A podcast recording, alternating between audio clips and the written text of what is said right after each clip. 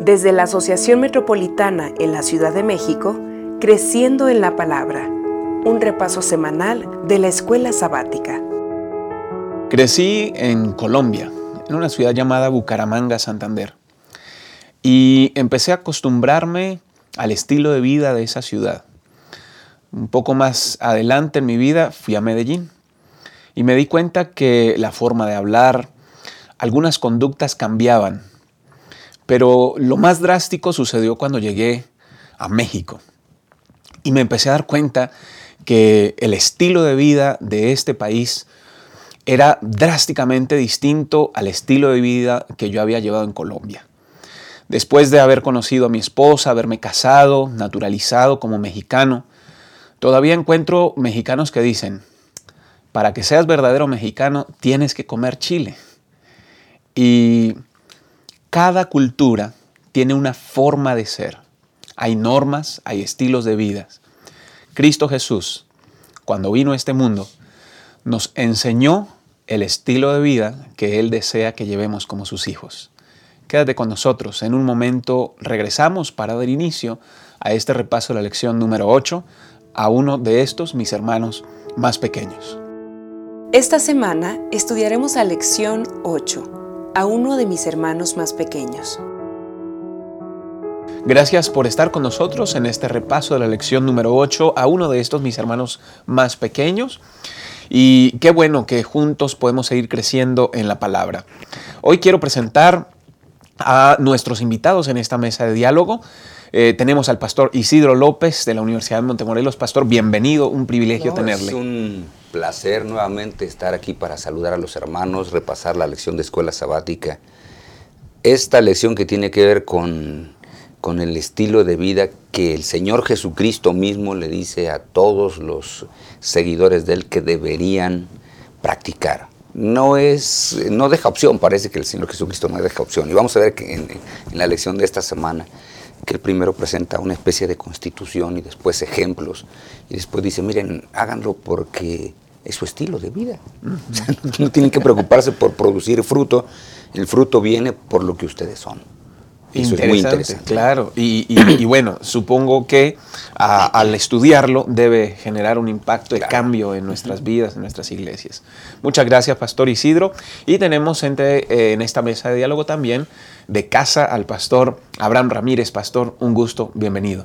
Gracias, pastor. Pues vamos a revisar lo que el Señor Jesús dijo, estableció, como se ha dicho, un, estilo de vida que en ese tiempo pues no se, no se practicaba, les caía medio extraño, pero a nosotros no, nos debería de extrañar, eso es lo que deberíamos de vivir y es lo que se vive cuando se tiene una relación plena con, con Cristo Jesús. Muchas gracias. Bien, eh, quiero compartir con ustedes el bosquejo en tres partes como es nuestra costumbre. El primer punto será estilo de vida del reino.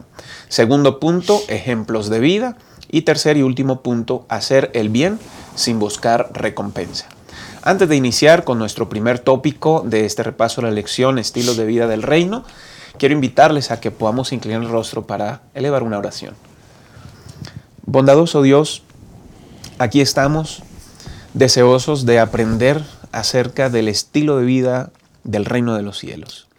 Por favor, ven, quédate con nosotros, dirige este repaso de la lección, dirige el pensamiento de quienes pueden hacer el seguimiento de este repaso para que a través de tu Espíritu Santo podamos ser enriquecidos y todo lo que aquí se comente sea dirigido por ti para beneficio del reino tuyo en esta tierra y la gloria de tu nombre, Señor.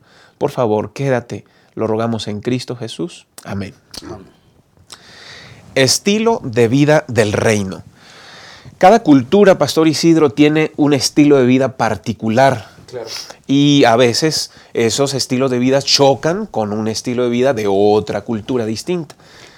Cristo Jesús viene y pone bases de algo totalmente nuevo, ¿no? Sí, ¿se acuerdan ustedes que una de las lecciones que estudiamos en las semanas anteriores, el Señor Jesucristo saca a su pueblo de Egipto y decíamos que le da los diez mandamientos que son una especie de constitución para ellos, ¿no? Es decir, este es el estilo de vida que yo espero para ustedes. Ahora el Señor Jesucristo, cuando empieza su predicación, dice el libro de, de, San Mateo capítulo 4, verso 17, desde entonces empezó Jesús a predicar, arrepentíos, que el reino de los cielos está cerca. Es decir, Él ya dice lo que está a punto de hacer, dice, el reino de los cielos ya está cerca. Así que muchas, muchos estudiosos dicen que el sermón de la montaña es la especie de constitución que deja para el reino de los cielos. Y entonces cuando nosotros lo vemos así, pues hay características semejantes con lo que pasa en el Antiguo Testamento. La ley se dio en un monte. Dios mismo la, la, da primero y la escribe. Y aquí el Señor Jesucristo también la da en un monte, porque dice el versículo 1 del capítulo 5, al ver a la multitud, Jesús subió a un monte, se sentó y se, se puso a enseñarle a los discípulos.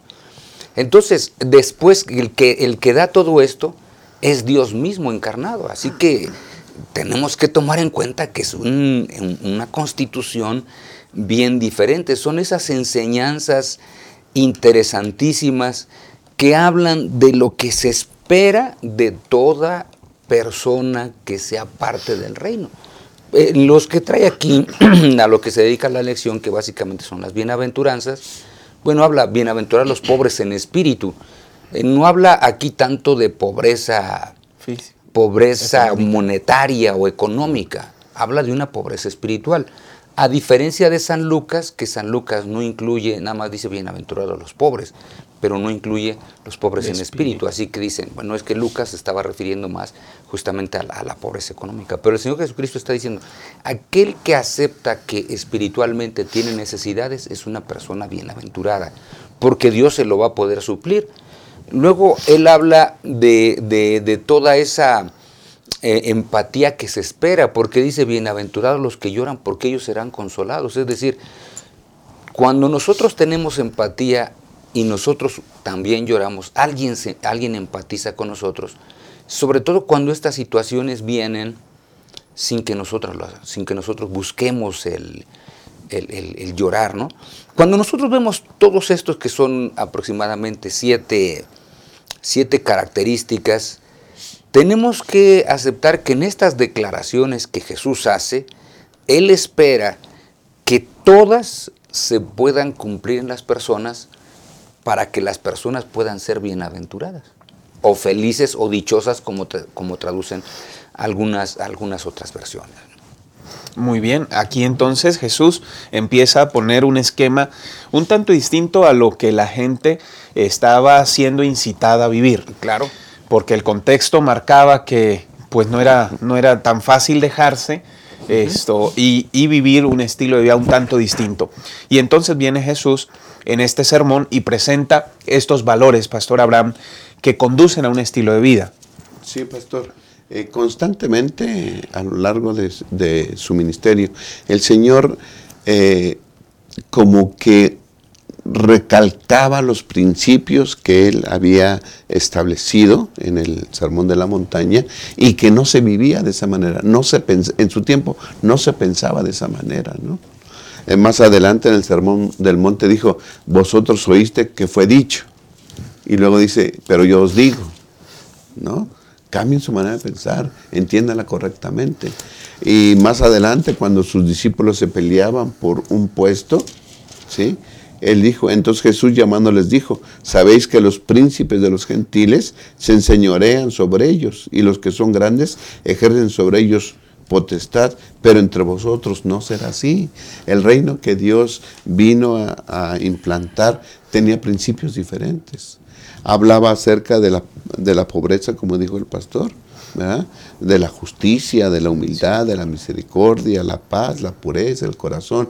Cuando mucha gente pensaba en rebelarse y hacer mítines en contra de, de la opresión romana, el Señor Jesús hablaba de paz, de humildad, de obediencia. E, era un, eran principios diferentes a lo que ellos pensaban. Pero el Señor Jesús les dijo, si ustedes tienen estos principios en su vida, van a vivir de forma diferente, claro. Y entonces ustedes, al vivir de esta manera, van a poder influir en los demás y van a ser bendición para los demás. Ustedes van a ser como la sal de la tierra. Ustedes le van a dar sabor a la vida de los demás. Van a hacer sabor, eh, eh, van a conservar como la sal, ¿no? La sal conserva los alimentos y también así esas bendiciones eh, iban a ser los cristianos, los que creían en Él, que practicaran esto. Vosotros sois la luz del mundo. Es decir, los, demás, los demás van a ser alumbrados en sus vidas por lo que ustedes hacen. Cuando ustedes practiquen esto, ¿sí? Eh, la gente va a ser bendecida. Los que los rodean se van a ver beneficiados por su estilo de vida que tienen. Y estos son los principios de cómo deben de vivir los que quieren ser parte del reino de los cielos o del reino que yo vine a implementar. Muchas veces cuando nosotros lloramos y cuando nosotros tratamos de ser como la luz y la sal, entonces mostramos misericordia. Además hacemos la paz y soportamos la opresión. Por eso es que en la parte del martes, en este estilo de vida, dice muy bien, ¿cómo se puede vencer el mal? Y a veces hay personas que dicen, y hemos escuchado quizá esto muchas veces, la violencia incita a violencia. El Señor Jesucristo no dijo, para poder tener este estilo de vida hay que pelear contra los romanos, hay que sacarlos de aquí. Lo pudo haber hecho, pero esa no era su función. Lo que él vino a hacer es a salvar a las personas del pecado. Así que él sí sabía la misión que había venido a ejecutar. Y entonces viene con las personas y empieza a decirles eh, algunas, algunas cosas algunas enseñanzas eh, demasiado radicales y totalmente diferentes. En el capítulo 5, el versículo 38 dice, bueno, visteis que fue dicho a los antiguos, ojo por ojo y diente por diente. Yo me imagino que la gente que estaba escuchando dijo, amén, ¿verdad? Porque querían librarse de los romanos. Pero cuando el Señor Jesucristo de pronto dice, pero, eh, yo siempre he dicho, los peros echan a perder todo lo que dijiste antes, ¿no? Entonces, lo que el Señor Jesucristo dijo antes, oísteis que fue dicho ojo por ojo, diente por diente. Bueno, esto ustedes lo oyeron, pero, pero aquel que es un ciudadano, que quiere ser un ciudadano del reino, dice, yo digo, no resistáis al malo. ¡Wow! No resistas al malo. Y después agrega, al que te golpee en la mejilla derecha, eh, vuélvele la otra. Y todavía más al que te quiera poner en pleito y quitarte la ropa, déjale la capa. Al que te obligue a llevar una carga por una milla, ve con él dos. Al que te pida, dale, y al que quiera tomar de ti prestado, no le vuelvas la espalda. A, a, ver, ¿qué es lo que está enseñando el Señor Jesucristo aquí? Por eso yo decía, la enseñanza es radical. El judío lo que menos quería es que si un romano, que eran los que normalmente obligaban a, a llevar las cargas y estaban obligados a llevarlas una milla, de pronto así Jesucristo le dice, mira, no, no, no, no. ¿Quieres que esa persona entienda que eres un ciudadano de otro mundo? Llévala dos millas.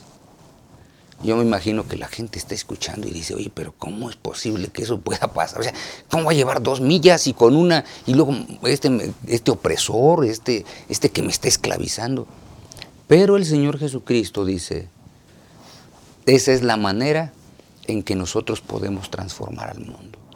Y realmente las transformaciones del siglo pasado, una de las más dramáticas que fue la transformación y la liberación de la India, realmente se dio a través de un modelo de, de unas manifestaciones pacíficas.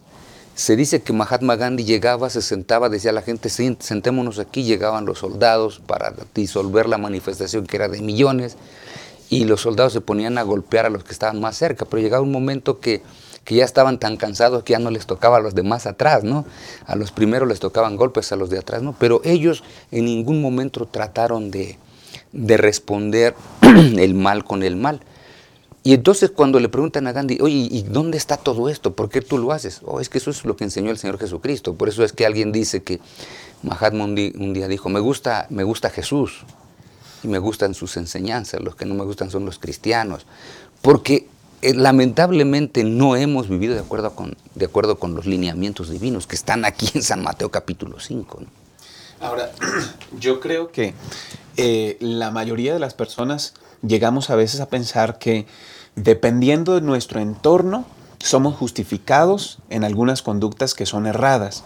Y decimos, no, es que el entorno no me favorecía, entonces por eso yo viví y crecí y actúo de esta forma y le echamos la culpa al entorno, pero viéndolo en el tiempo de Jesús, el entorno era muy complicado para la gente y de manera de escasos recursos, de manera especial para ellos, que es la población mayoritaria de los que escuchan el Evangelio de Cristo, y Cristo les dice, no depende del entorno los valores eh, que yo estoy enseñando estas, estos principios de vida deben practicarse no de acuerdo al entorno, sino cambiar el entorno con estos principios en la vida práctica. Pastor Abraham. Sí, muchos hablan acerca de ser esclavos de las circunstancias, juguetes de las circunstancias. Es que así estaba el entorno, así estaba el medio, las circunstancias se presentaron, tuve que obrar de esta manera, ¿no? Algunos dicen, a mí me pueden decir lo que sea, pero a mi hijo que no lo toquen porque entonces sí salgo. O sea, eh, respondemos de... Hay, hay cosas que sí nos hacen enojarnos y, salir, pero dice, eh, dice el Señor Jesús, ¿ah? hay que soportar. ¿Qué tanto? ¿No? Yo creo que eran los que estaban escuchando, se puede. Y el colmo fue, pastor, con Mateo 5, 44, dice, mas yo os digo, amad a vuestros enemigos. Bendecid a los que os maldicen, haced bien a los que os aborrecen y orad por los que os ultrajan y os persiguen. ¿Cómo voy a orar por ese que, que no me paga mi jornal a tiempo? ¿Cómo voy a orar por aquella persona que me oprime? ¿Por qué voy a, orar por aquella persona? Le voy a pedir a Dios a esa persona que tiene cosas contra mí y busca mi mal. Pero ese es el mandamiento, ¿no? Esos son los principios divinos. Y hemos dicho que el blanco del ser humano es la semejanza a su hacedor, a su creador. Y entonces dice el versículo 45, cuando ustedes hacen todo esto, ¿o para qué lo hacen? Para que seáis hijos de vuestro Padre que está en los cielos, que hace que el sol salga sobre malos y buenos y llueva sobre justos e injustos. Cuando nosotros hacemos eso, ahora, cuando hacemos eso, no es por nosotros mismos. Creo que es una clase de amor, un principio que debe Dios poner en nuestro corazón, porque nosotros no podemos hacer eso. ¿sí? La naturaleza humana se revela contra esto, pero Dios implanta su, amor en nosotros y, si Dios lo está pidiendo es porque Él nos habilita para hacerlo, nos capacita para hacerlo. Así es. Finalmente, este estilo de vida de este reino que Dios viene a establecer, eh, eh, yo lo he visto así, no un estilo de vida nuevo, sino el estilo de vida que Dios sembró en el origen de la humanidad para vivir. Ahora, el, entorno de este mundo de pecado tiende a borrar la esencia de lo que es ser, ser humano, que es esta suma de valores. Y Dios viene a decir, no, resístanse, no pierdan lo que significa realmente ser una creación de Dios, ser un ser humano, y cambien con el bien el mal, pónganlo en evidencia y de esta forma las cosas serán diferentes porque eh, Dios justamente al poner la sal y la luz está hablando de que nuestra conducta hará un cambio al exterior. Bien, hemos llegado a la primera pausa de las tres de este repaso de la lección. Primer punto que hemos ya analizado, estilo de vida del reino. En un momento más regresamos con ejemplos de vida. El versículo de memoria de la lección 8 se encuentra en Mateo capítulo 25, versículo 40. Y respondiendo el rey les dirá, De cierto os digo que en cuanto lo hicisteis a uno de estos, mis hermanos más pequeños, a mí lo hicisteis. Gracias por estar con nosotros en este repaso de la lección número 8 a uno de estos mis hermanos más pequeños. Y estamos de regreso para analizar ejemplos de vida. Eh, resulta que la gente que se acerca a Jesús busca algo y eso sucedía en tiempos de Jesús y sigue sucediendo ahora, ¿no? Y yo creo que uno de los anhelos más grandes del ser humano al buscar a Jesús es la vida eterna. Sí. Y entonces aparece un episodio en el que aparentemente una persona se acerca honestamente a preguntarle en Lucas 10, 25, eh, ¿cómo lograr eso? Sí, nosotros tenemos que entender esto en el contexto de la lección para que podamos, para que podamos asimilar quizá la enseñanza que tanto el Señor Jesucristo como la lección de esta semana tratan de darnos. Retomando el pasaje que leyó el pastor Abraham hace un instante, dice, para que seáis hijos de vuestro Padre Celestial. Entonces la gran pregunta es, ¿y cómo es nuestro Padre Celestial? Bueno, Jesús, nuestro Señor, en la parábola del buen samaritano, nos dice cómo es. En primer lugar, el intérprete de la ley hizo la gran pregunta, ¿cómo puedo puedo estar en el reino de los cielos. Yo quiero ser de esos que dijiste en el sermón. Ok, dice el Señor Jesús, está bien, no hay ningún problema. Mira, ¿qué lees en, qué lees en el Antiguo Testamento? ¿Qué lees en la ley? Ah, aquel pues era un intérprete. ¿Sabes qué? Pues amarás al Señor tu Dios con toda tu mente, con todo tu corazón y con toda tu alma. Bien. Y a tu prójimo como a ti mismo. Y él se siente feliz porque la respuesta de él fue correcta. Y el Señor Jesucristo le dice, muy bien, excelente, sacaste 10 ahora ve y practícalo. Y él dice, ahora, a ver, espera, espera, espera, espera, espera, espera. Este, pero ¿quién es mi prójimo? Esa es la gran pregunta.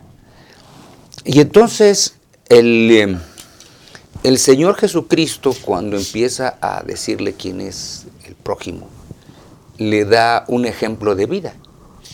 ¿verdad? Porque le da un ejemplo de vida que es de los ejemplos más extraordinarios que una persona podría, podría tomar para poder enseñar, porque el ejemplo de vida es, mira, tenemos aquí tres personas que ven un herido, tres personas que ven un herido. La primera, dice, la primera es un sacerdote, totalmente, un líder religioso, un líder espiritual, el que está haciendo sacrificios en el templo, el que está dirigiendo los cultos, él es el primero. Pasa, ve a esta persona herida, se da cuenta que es judío, pero está herida y él simplemente sigue de largo. Eh, quizá pensó que, no, que se iba a contaminar, quizá pensó que algo le podía suceder, quizá los ladrones estaban cerca y mejor se va. Y ahí lo deja. Y el Señor Jesucristo entonces continúa y dice, bueno, después pasó un levita, es decir, aquella persona que está también en los trabajos, en los trabajos del, del servicio de Dios. Y en los trabajos del servicio de Dios, bueno, él dice, ¿sabes qué? Si me detengo porque quizá llevo, llevo prisa, tengo que llegar a hacer algo, eh, ¿y qué tal si, si, lo, si lo veo y, también me contamino? No sé si, ya está, si todavía sigue vivo, a lo mejor ya está muerto. Se sigue. Y finalmente, dice el Señor Jesucristo, pasa un samaritano. Un samaritano era una persona despreciada por el judío. Así que aquellos judíos que estaban escuchando la historia, ahí sin duda alguna pensaron, pasa un samaritano, este va a rematarlo, este va a rematarlo, porque, porque si el, sacerdote no hizo nada, el levita no hizo nada, ¿qué se puede esperar de un samaritano? ¿Qué se puede esperar de un ser despreciable? Ellos le llamaban perros, eh, gente, gente que no tenía acceso a, la, salvación. Este, seguramente este es parte de los ladrones, quizá pensaron algunos, se va a terminar de llevar lo poco que le queda al herido. Pero el Señor Jesucristo ahora la historia la, presenta de tal manera que sus oyentes dicen, a, ver, ¿de qué estás hablando? Porque dice que el samaritano se paró, bajó, lo revisó, estaba vivo, le coloca aceite, lo ayuda para reanimarse y lo lleva a hospedar y paga el hospedaje. Y entonces sus oyentes dicen, ay, ¿qué está diciendo? Que, el sacerdote que era judío, el levita que eran judíos, no tuvieron, no tuvieron misericordia hacia su prójimo. Y este hombre que no tenía los valores que nosotros tenemos, sí lo tuvo. Bueno, el Señor Jesucristo está diciendo, sí, eso es lo que quiero enseñarles. Aquella persona que es un habitante del reino de los cielos, es aquella que realiza lo que Dios quiere sin estar presumiendo aquí con una placa. Ya vieron lo que dice, miren, aquí está todo lo que dice. Y por eso es que esta enseñanza es tan importante, es un ejemplo de vida. Por eso es que el Señor Jesucristo le dice, mira, ahora ve y haz tú lo mismo. ¿Quieres entrar en el reino? ¿Quieres ser de los ciudadanos del reino? Pues ve y practícalo. Con eso es suficiente. Y, y pues aquel no le quedó para dónde hacerse. Ahí eh, me llama mucho la atención cómo Jesús lo presenta y, Pastor Isidro, usted ponía una perspectiva adecuada de lo que sucede en la mente de los que están escuchando esta, esta narración de Jesús, porque también como que había una idea de que los que pertenecían al reino de Dios eh, no, no, tanto tenía que ver con los valores enseñados en el Sermón de la Montaña, sino con una cuestión de sangre eh, genealógica, de, nacional.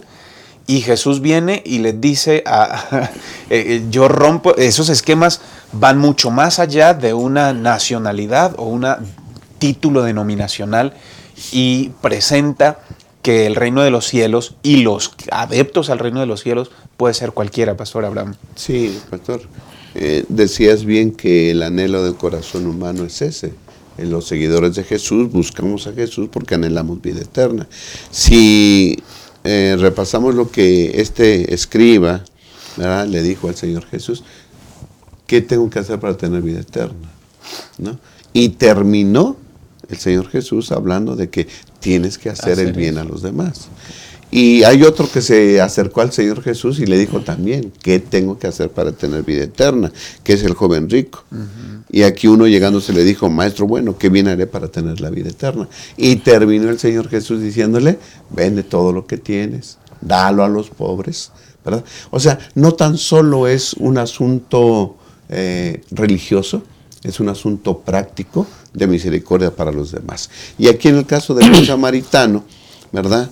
El escriba este, le, contesta al Señor Jesús, amarás al Señor tu Dios, el amor hacia Dios y también el amor al prójimo. Y el Señor Jesús le dice, ve y hazlo pues. Eh, no tan solo el concepto este, dogmático. Dogmático, sí, sino que ponlo en práctica. Ah, sí, pero sigue él se aferra a lo dogmático. ¿Y quién es mi prójimo? Define, por favor, Señor, eh, prójimo. ¿no? ¿Cuál es el concepto de prójimo? Y entonces al Señor Jesús no le contesta, no, mira tu prójimo, le cuenta esta historia. Y entonces el Señor Jesús a través de esa historia tira barreras completamente. Este hombre no se fijó de dónde era el que ayudó, que era samaritano, no se fijó si era samaritano o era judío o de cualquier otra nacionalidad. ¿sí? Tu prójimo puede ser de cualquier lado. No se fijó ¿sí? su estatus económico. Ah, es rico, es pobre, a ver, me voy a fijar en las vestiduras o a ver los zapatos que tiene o qué. Si es rico, lo ayudo. Si es pobre, ay, que se quede, pues al final. No, tampoco. Dios de arriba barreras con esto. Educación, pues tampoco. ¿eh? Que son los valores que uno dice, ah, bueno, este, eh, son de, llamar la atención, de apreciar eso que estamos diciendo. O situación, eh, su religión, por ejemplo, tampoco. Él ayudó. ¿Por qué ayudó? Porque tenía necesidad. ¿Quién es tu prójimo? Dice, todo aquel que necesita de tu ayuda, sin importar nada.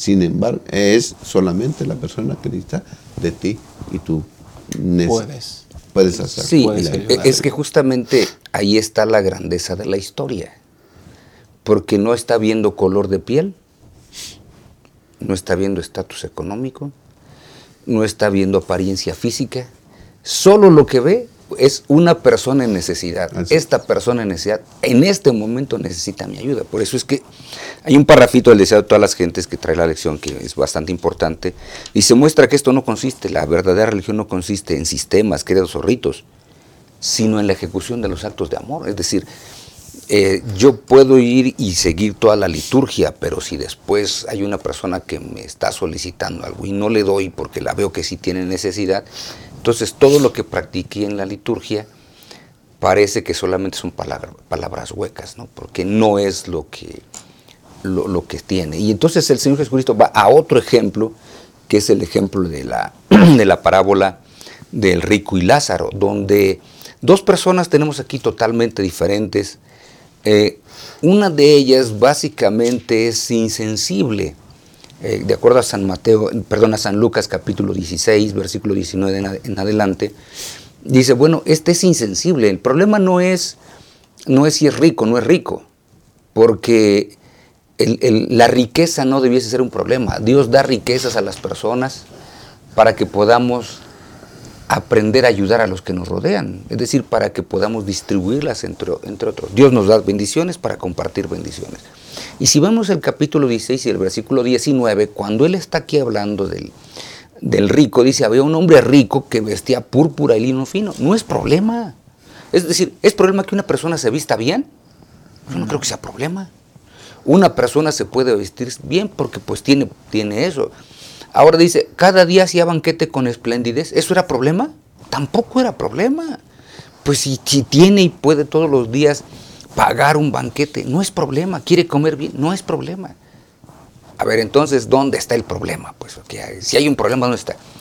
El inconveniente está es que a su puerta estaba un mendigo que todo el tiempo pedía y ni siquiera se le daban las migajas. Ese sí era el problema. En otras palabras, dentro de su casa había derroche, dentro de su casa había de sobra, dentro de su casa había abundancia excesiva, pero no fue capaz de compartirlo con aquellos que estaban a, las puertas. Porque tampoco dice que estaban lejos. Eh, me llama mucho la atención el verso 20, dice que a su puerta, es decir, estaba muy cerca. Ahí cerca. No tuvo que irlo a buscar a otro país. No tuvo que decir, bueno, voy a ir a ayudar a los que están necesitados en este país, al otro lado del mundo. No, no, no, no, no. Estaba a su puerta. Y este, este pobre necesitado, mendigo, dice las Sagradas Escrituras, pues quería comer un poquito, aunque fuera de las migajas. Pero las migajas ni eso le tocaba, porque no eran capaces el hombre rico de decir, oiga, ¿sabe que Ahí hay un, hombre pobre, mira, este, toma un plato y llévale la comida y, después simplemente lava el plato, pero llévale de comer, porque, porque lleva varios días ahí y nadie le da de comer, así que de lo que tenemos, llévale. Ese fue el gran problema. Una persona sumamente egoísta que pensaba que los bienes solamente era para que los disfrutara y que los demás que se las arreglaran como, como fuera. Y ese fue el, problema de este hombre de manera específica. Sí, ahora yo, yo lo veo así, eh, que estos problemas que Jesús está eh, eh, evidenciando a través de estas historias que cuenta, eh, son los mismos problemas que nos golpean a nosotros hoy, los cristianos. Claro. Porque, eh, por ejemplo, los muchachos de hoy que se esmeran por tener trabajo, buen empleo, buenas cosas, y como decía Pastor Isidro, no hay nada de malo en ello. Pero llega un momento en que empiezan a ser selectivos en sus relaciones y entonces todo ese recurso que Dios les bendice y les regala, lo ocupan para sus placeres propios, se rodean de gente que tiene la misma capacidad financiera para poder visitar, hacer, y al que no tienen, llegan incluso a señalarlo, no, es que si tú te lo propones, tú puedes también ser y tú puedes tener. Y yo creo que en las historias que Jesús está presentando, eh, tanto en la historia del samaritano, eh, como en estas historias de Lucas 16 y Lucas 12, Jesús está tratando de evidenciar una cuestión que es ah, materialismo y avaricia. Eh, en el caso del maestro de la ley del, samaritano, eh, no es una cuestión monetaria, sino una cuestión eh, intelectual la que pone en evidencia Jesús diciendo, mira, Tú quieres honra, tú quieres sobresalir, por eso me preguntas quién es el, quién es el prójimo, quieres entrar en una discusión donde has vivido toda la vida para demostrar que tu erudición y todo lo demás. No se trata el reino de los cielos de eso, se trata de vivir práctica y, diariamente de una forma que beneficie al, al prójimo. Y Lucas, me em, quiero citar esta parte de Lucas capítulo 12, versículos 13 al 21, allí aparece otra, otra historia y en el versículo 15 Jesús les dijo, mirad y guardaos de toda avaricia, porque la vida del hombre no consiste en la abundancia de los bienes que posee. En otras palabras, hoy día, si nosotros como cristianos eh, anhelamos vida eterna y vivir en el reino de los cielos, debemos luchar contra la avaricia, el materialismo y los afanes terrenales, Pastor Abraham. Sí, Pastor. Eh, yo me pregunto, si este hombre hacía fiesta todos los días, ¿quiénes eran sus invitados? Yo creo que, como se dijo, se rodeaba de gente pues igual que él. Te regalo para que me regales. Te invito para que me invites. ¿Sí? Y el Señor Jesús en una cena, ¿verdad? Dijo, tú cuando invites a alguien, invita a los pobres, a los que no te pueden regresar el favor. Debemos pensar en los más necesitados siempre, ¿no? Ahora, ser rico no es malo. Dice la otra parábola que dijo el Señor Jesús acerca del rico que amontonaba sus bienes, ¿verdad? La, última frase dice, no es rico para con Dios. Es decir, hay ricos que no son de Dios y hay ricos que son de Dios, que piensan como Dios. Es decir, eh, soy rico, tengo bienes, Dios me ha bendecido, pero para algo. Si Dios me da, es para que yo dé. Si Dios me da recursos, es para que yo sea canal de bendición. Así piensa el que está conectado con Dios. El que no está conectado con Dios dice, pues, ¿dónde voy a guardar mis cosas? Pues voy a derribar estos almacenes y los voy a hacer más grandes. Todo para mí. La pregunta es, lo que tienes, tus recursos que Dios te ha dado, ¿qué piensas hacer con ellos? Sí, la, verdad es que ambos, ambos, eh, ambas personas son ricas, de, tanto de Lucas 16 como Lucas 12. Así que ambos quizá eran muy trabajadores, eran buenos administradores, eh, Dios había dado bendiciones, pero el, el asunto, otra vez volvemos con el pero, el asunto es que no entendían por qué tenían y pensaron que era para ellos. Cuando las bendiciones que Dios nos da son para compartir, nosotros tenemos que aprender a compartir las bendiciones que Dios nos brinda con las personas que nos rodean para que verdaderamente nosotros, ¿qué cosa? Pues seamos de los habitantes del reino de los cielos. Así es. Jesús enseñó que la riqueza en sí no es mala, ni tener recursos es malo sino que genera una tentación para tenerla, conservarla, amasarla, y eso nos puede alejar del reino de Dios. Y justamente al alejarnos del reino de Dios, alejarnos de los demás. Eso nos conlleva al egocentrismo, a la autosuficiencia. Queridos hermanos, Dios quiere un cambio en nuestras vidas. Acerquémonos a Dios con amor, con corazón dispuesto, aceptando nuestra insuficiencia y Él nos transformará para amar a los demás. En un momento regresamos con este repaso a la lección número 8.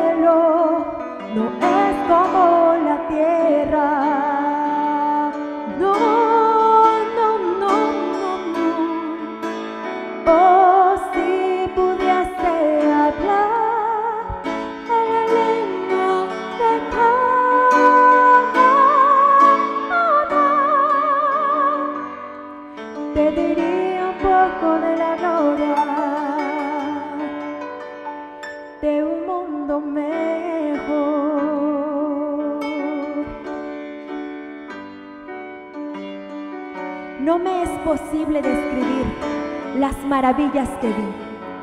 Vi tablas de piedras en que estaban esculpidas con letras de oro los nombres de los redimidos. Después de admirar la gloria del templo, salimos y Jesús nos dejó para ir a la ciudad. Pronto escuchamos su amable voz que decía, vengan pueblo mío, han salido de una gran tribulación y han hecho mi voluntad, sufrieron por mí. Vengan a la cena que yo mismo serviré. Nosotros exclamamos, aleluya, gloria, y entramos en la ciudad. Vi una mesa de plata pura de muchos kilómetros de longitud y sin embargo nuestra vista la abarcaba toda. En ella vi el fruto del árbol de la vida, el maná, higos, granadas, uvas y muchas otras especies de fruta. Le rogué a Jesús que me permitiera probar un poco de ese fruto, pero me respondió, todavía no. Debes regresar a la tierra y referir a otros lo que se te ha revelado. Entonces un ángel me transportó suavemente a este oscuro mundo. A veces me parece que no puedo permanecer ya más aquí. Tan lóbregas me parecen todas las cosas de la tierra.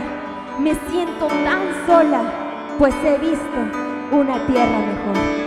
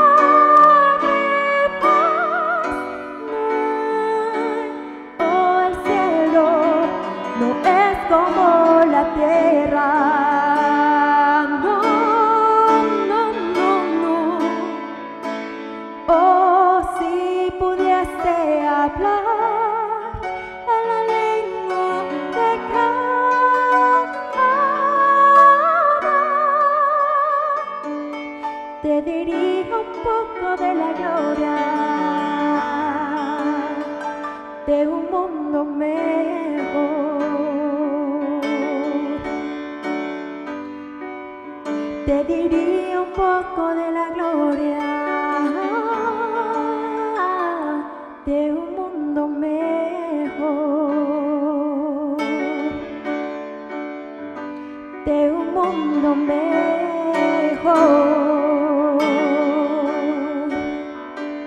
De un mundo mejor. Amén. Gracias por seguir con nosotros en este repaso de la lección número 8 a uno de estos mis hermanos más pequeños. Hemos llegado al último tópico, hacer el bien sin buscar recompensas. Jesús se identifica eh, en sus relatos y en la mayoría de ellos porque cuando le hacen una pregunta, él contesta otra cosa. Bueno, no es que conteste otra cosa, sino que da la respuesta inesperada. Ándale, o sea, como que la gente espera algo y él contesta algo totalmente diferente. Yo pero estoy esperando que me diga, rico. por ejemplo, en los casos, yo espero que me diga quién es mi prójimo y me da una historia y al final yo entiendo qué es lo quién es mi prójimo, pero pero como que me hago así un poquito como que como que no entiendo. Como que no quiero. Y aquí está hablando después del, del, del sermón profético de San Mateo 24, donde los discípulos dicen, bueno, ¿cuándo va a ser destruido todo esto? ¿Qué pasó? Jesús le dice, ¿qué es todo lo que va a pasar? Las señales, las lecciones. Y después de todo eso, entonces ahora el Señor Jesucristo les da el ejemplo básico de la parábola, tres parábolas que están en San Mateo 25, que tiene que ver con el actuar de los eh, habitantes del reino. Eh, la primera parábola, que es la de las vírgenes, dice, ¿cómo deben vivir los habitantes del reino? Preparados. ¿ah? Prepárense, porque, porque no saben a qué horas va a venir el Señor, así que deben estar preparados. Después sigue la parábola de los talentos. La, la parábola de los talentos dice, usa lo que Dios te ha dado. eh, poco, mucho, pero Dios ya te dio, úsalo. Y entonces viene el último ejemplo, porque el último ejemplo es el que más nos eh, tiene que ver con esta lección. Porque ahora dice, cuando el Hijo del Hombre venga en su gloria y todos los ángeles con él, entonces se sentará en su trono de gloria. ¿Y para qué? Porque él dijo que el reino de los cielos se ha acercado. Ya nos dejó dicho cómo es que deben vivir los habitantes del reino. Entonces la gran pregunta aquí que nos debiésemos hacer es muy simple. ¿Para qué viene? ¿Para qué viene? Pues viene para decir quiénes son habitantes del reino y quiénes no. Y es aquí donde es sorprendente lo que pasa, porque mientras están aquí en, este asunto del reino, dice las Sagradas Escrituras, todas las naciones van a ser unidas, ahí están reunidas, y van a ser separados en dos grupos. Los dos grupos no saben por qué son separados, simplemente son separados, unos a la derecha, otros a la izquierda. Así como dice, separa el, pastor las ovejas de los cabritos, así se separan dos grupos. Entonces yo me imagino que todos los que están en estos grupos, digo, hay que imaginarse esto, entonces preguntando, ¿y por qué no separarían dos grupos? Pues no sé, pero, pero pues ya nos separó, mira, nos tocó este grupo. A ver, la pregunta es, ¿nos tocó? Ah, porque a, poco no decimos así, yo, yo sé que más de una vez, es que me tocó. No, no, aquí no les tocó. Aquí cada uno, cada una de las personas eligió en qué grupo quería estar. Y eligió de tal manera que ahora el Señor Jesucristo lo que tiene que hacer es qué cosa? Pues separarlos. Tú elegiste estar en el grupo de la derecha, vas a la derecha. Elegiste el grupo de la izquierda, pues vas a la izquierda. Eso es todo lo que el Señor Jesucristo está diciéndoles. Ellos no saben aparentemente el por qué. Pero el Señor está diciendo, ¿saben? al final en el reino de los cielos, los habitantes del reino de los cielos, van a ser diferentes a los que no lo son. Y entonces yo les voy a decir en qué consiste, voy a usar una expresión que nosotros usamos en, la universidad, en qué consiste la examinación final. El examen final les voy a decir en qué consiste. Y es lo que hace el Señor Jesucristo justamente en este ejemplo de San Mateo 25 del 31 en adelante finalmente Dios sigue insistiendo, Jesús sigue insistiendo con sus enseñanzas en que la religión va más allá de dogmas, de enseñanzas. Es más, prepararnos para el reino de los cielos va más allá de estar pendiente de señales, de, fechas, de, y, se torna en una cuestión demasiado práctica en nuestra vida diaria, porque allí en San Mateo eh, veníamos hablando del, capítulo 24 y 25, que Jesús está tomando tiempo para contestar una pregunta que inicia en San Mateo 24, versículo 4, eh, eh, el versículo 3, ¿cuándo serán estas cosas y qué señales habrán de tu venida y del fin del siglo? Y Jesús empieza a contestar. Eh, me llama la atención que cuando él empieza a contestar, dice, bueno, habrá esto, pero no es el fin, esto, no es el fin, esto, no es el fin. Sin embargo, viene y dice, perseveren hasta el fin y prediquen, versículos 13 y 14. Predicar, muchos eh, han tomado la corriente de que predicar es exponer las doctrinas. Si bien hay enseñanza que dar, la predicación más efectiva, como Jesús lo está ilustrando aquí, se logra cuando nosotros vivimos en relación con el necesitado y entonces es allí cuando en los grupos presenta, lo hiciste a uno de estos más pequeños, a mí también lo hiciste.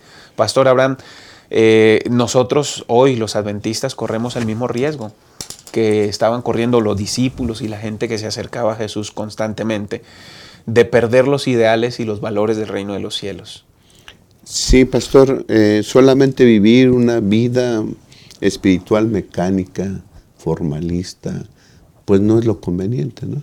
Hemos estado aprendiendo y el Señor Jesús así lo dice, que hay que, la, nuestra religión debe ser práctica, ¿sí? Y el apóstol Pablo también lo dice, la religión pura, no, Santiago, la religión pura y sin mácula delante de Dios es esta, visitar a los huérfanos y a las viudas, ¿sí? en sus tribulaciones y mantenerse sin mancha en este mundo.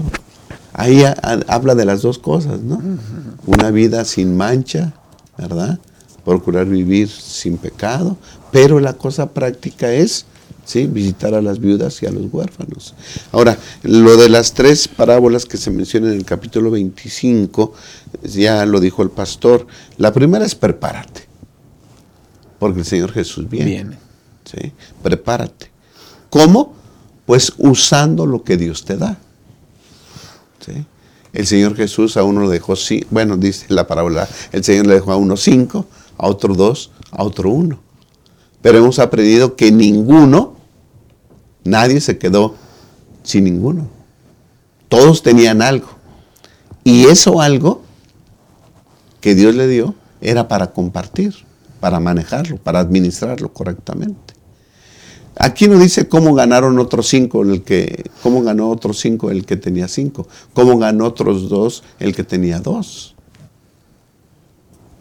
Yo me imagino, por lo que, por la, este, la parábola que sigue, que esos usaron los bienes que Dios le dio, ¿sí? haciendo el bien a los demás. Y cuando uno hace el bien a los demás, Dios multiplica lo que uno tiene.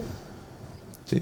Por ejemplo, eh, la gente se ve beneficiada cuando hay un comerciante justo, pesas justas, balanzas justas, el kilo de a kilo, el litro de a litro, no roba. La gente se ve beneficiada por eso. Y cuando estabas hace rato hablando acerca de los jóvenes que, que estudian, se esfuerzan, ¿para qué? ¿Para tener dinero? ¿Para escalar posiciones sociales? ¿Para qué estudiamos?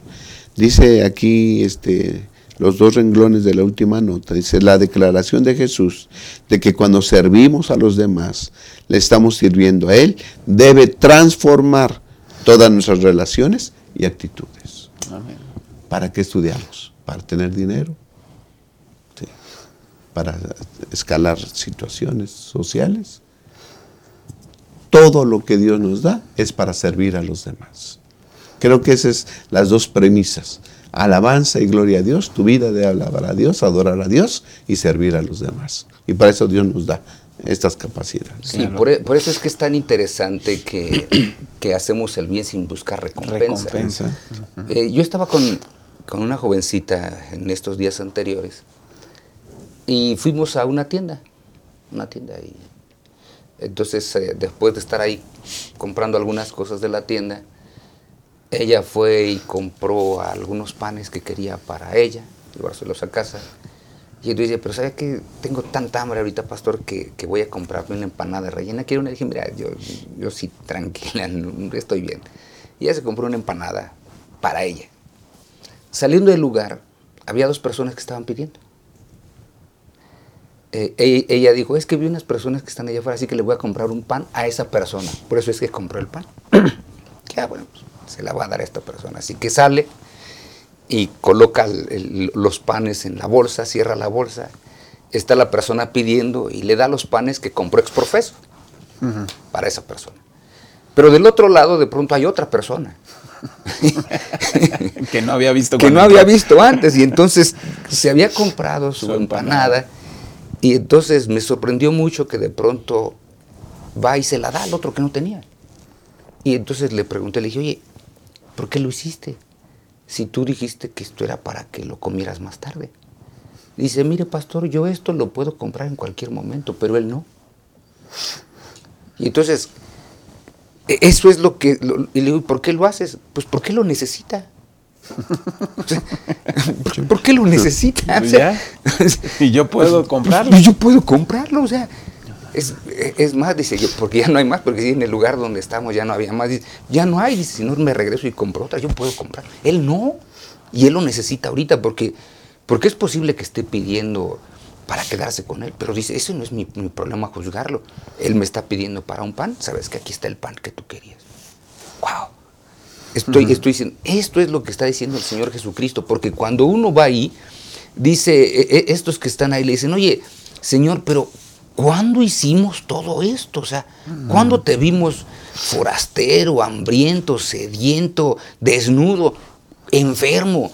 ¿En qué momento de nuestra vida, Señor? Si, y ahora el Señor Jesucristo, lo- bueno, ahora sí viene el, el título que le dejó el autor. Se lo hiciste a, esto, a, esto, a uno de estos mis hermanos muy pequeñitos y se lo hiciste, y ahora voy a usar la palabra así en mayúsculas, se lo hiciste desinteresadamente. Mm. Y como se lo hiciste desinteresadamente, ahora todo eso quiere decir que realmente viviste como un habitante del reino de los cielos y entonces puedes participar del reino de los cielos. Fíjese que eh, sin buscar recompensa, Pastor Isidro, usted lo mencionaba eh, muy puntualmente, sin buscar recompensas, y así se llama este último tópico, hacer el bien sin buscar recompensa, porque habla de visitar a los de la cárcel, eh, hacer obras de caridad y beneficencia, ¿no? Pero en la vida práctica, en muchas ocasiones estamos tentados a, hicimos una visita a un orfanato, un ejemplo, tomamos fotos, videos, ¿Y cuál fue el propósito? Ah, check, lo logramos, lo hicimos y lo hicimos en grande. Pero no, no era el propósito ayudarlo, mm. beneficiarlo. Eh, llegando a un, a un campo nuevo, esto, una, una, dama saluda a mi esposa y le dice, ay, usted es la esposa del, eh, del, editor de yo no sé qué, si se cuántas. Y él le dijo, no, no, no. ¿Su esposo quién es? Ah, mi esposo el pastor del distrito tal. Ah, tú no eres nada. en otra ocasión, esto, llegamos a un lugar y pues íbamos de ropa deportiva porque era un domingo y que habíamos hecho actividades con algunas personas.